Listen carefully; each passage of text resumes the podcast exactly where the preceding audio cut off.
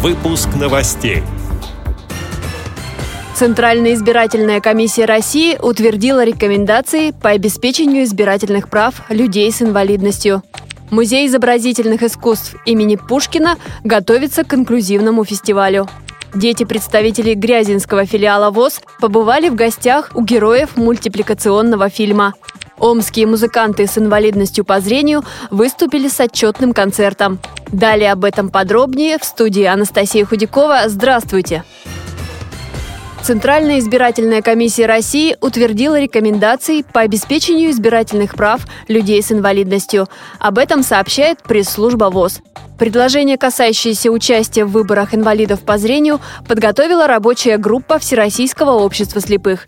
Одним из важных направлений стало сотрудничество избирательных комиссий с общественными организациями инвалидов. Сегодня передовой опыт в этом уже наработан в Брянской, Липецкой, Костромской и других региональных организациях ВОЗ. Музей изобразительных искусств имени Пушкина готовится к инклюзивному фестивалю. В программе спектакль «Гамлет» на жестовом языке, пластические мастер-классы с незрячими актерами, занятия искусствоведов и педагогов, концерты и кинопоказы. Эти мероприятия призваны объединить посетителей с инвалидностью, музейных профессионалов и всех желающих. Посещение будет бесплатным при условии онлайн-регистрации. Фестиваль стартует 25 сентября.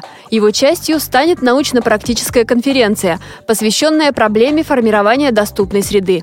Отмечу, что с прошлого года в музее имени Пушкина вплотную занимаются вопросами создания комфортных условий посещения для людей с ограниченными возможностями здоровья. В рамках программы «Доступный музей» прошла выставка тактильных картин «Видеть невидимое», инклюзивный фестиваль «Пятницы в Пушкинском», выпущены специализированные аудиогиды и экскурсионные программы. В Липецкой области дети представителей Грязинского филиала Всероссийского общества слепых побывали в гостях у мультяшных героев. Встреча и общение с персонажами мультипликационного фильма «Миньоны» подарила массу положительных эмоций. Но этим развлекательная программа не ограничилась. Дети участвовали в конкурсах, выполняли задания на развитие внимания и памяти. А шоу мыльных пузырей не оставило равнодушными даже взрослых. С праздника никто не ушел без подарка. Каждому маленькому маленькому участнику вручили набор школьных принадлежностей. Заместитель начальника отдела физической культуры, спорта и молодежной политики администрации Грязинского района Ирина Финогина рассказала об организации этого мероприятия у нас состоялся замечательный праздник для деток-инвалидов. Деток-инвалидов и по зрению в том числе. А нашей администрации был разработан целый социальный проект, который называется «Творчество против недуга». И он направлен на преодоление социальной изолированности инвалидов, в том числе молодых инвалидов и деток-инвалидов. Вот сегодняшнее мероприятие «Яркими красками жизнь мы рисуем» — это одно из мероприятий этого проекта.